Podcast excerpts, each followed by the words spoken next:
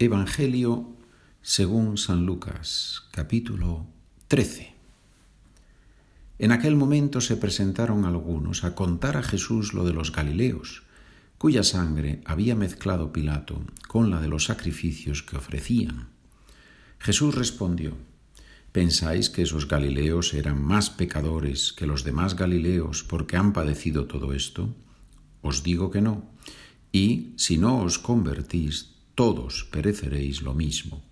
O aquellos dieciocho sobre los que cayó la torre en Siloé y los mató, ¿pensáis que eran más culpables que los demás habitantes de Jerusalén? Os digo que no. Y si no os convertís, todos pereceréis de la misma manera. Y les dijo esta parábola. Uno tenía una higuera plantada en su viña y fue a buscar fruto en ella, y no lo encontró. Dijo entonces al viñador, Ya ves, tres años llevo viniendo a buscar fruto en esta higuera y no lo encuentro. Córtala. ¿Para qué va a perjudicar el terreno? Pero el viñador respondió, Señor, déjala todavía este año, y mientras tanto yo cavaré alrededor y le echaré estiércol, a ver si da fruto en adelante. Si no, la puedes cortar. Un sábado enseñaba Jesús en una sinagoga.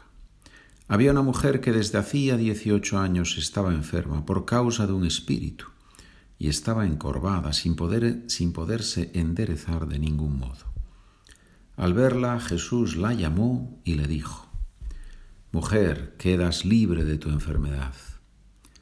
Le impuso las manos y enseguida se puso derecha y glorificaba a Dios pero el jefe de la sinagoga, indignado porque Jesús había curado en sábado, se puso a decir a la gente, Hay seis días para trabajar, venid pues a que os curen en esos días y no en sábado.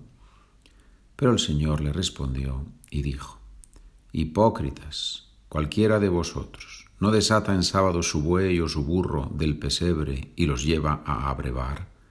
Y a esta, que es hija de Abraham y que Satanás ha tenido atada dieciocho años, ¿No era necesario soltarla de tal ligadura en día de sábado?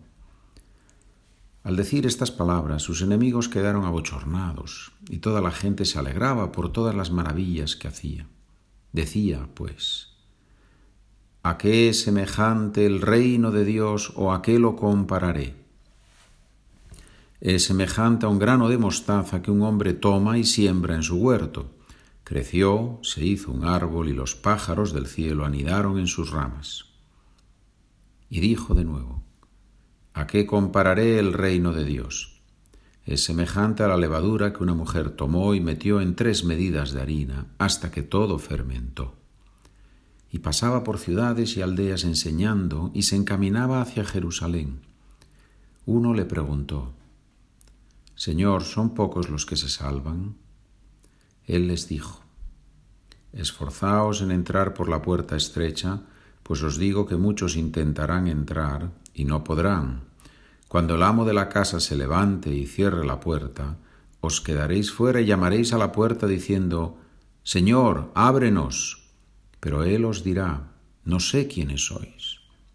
Entonces comenzaréis a decir, Hemos comido y bebido contigo y tú has enseñado en nuestras plazas. Pero Él os dirá, no sé de dónde sois, alejaos de mí todos los que obráis la iniquidad. Allí será el llanto y el rechinar de dientes, cuando veáis a Abraham, a Isaac y a Jacob y a todos los profetas en el reino de Dios, pero vosotros os veáis arrojados fuera. Y vendrán de oriente y occidente, del norte y del sur, y se sentarán a la mesa en el reino de Dios. Mirad, hay últimos que serán primeros y primeros que serán últimos. En aquella misma ocasión se acercaron unos fariseos a decirle, Sal y marcha de aquí, porque Herodes quiere matarte. Y les dijo, Id y decid a ese zorro, Mira, yo arrojo demonios y realizo curaciones hoy y mañana, y al tercer día mi obra quedará consumada pero es necesario que camine hoy y mañana y pasado, porque no cabe que un profeta muera fuera de Jerusalén. Jerusalén, Jerusalén, que matas a los profetas y apedreas a los que se te envían. cuántas veces he querido reunir a tus hijos, como la gallina reúne sus polluelos bajo las alas, y no habéis querido. Mirad, vuestra casa va a ser abandonada. Os digo que no me veréis hasta el día en que digáis, bendito el que viene en nombre del Señor. Hemos leído el capítulo 13 de San Lucas. Que nos haga mejores, que es posible. Adiós.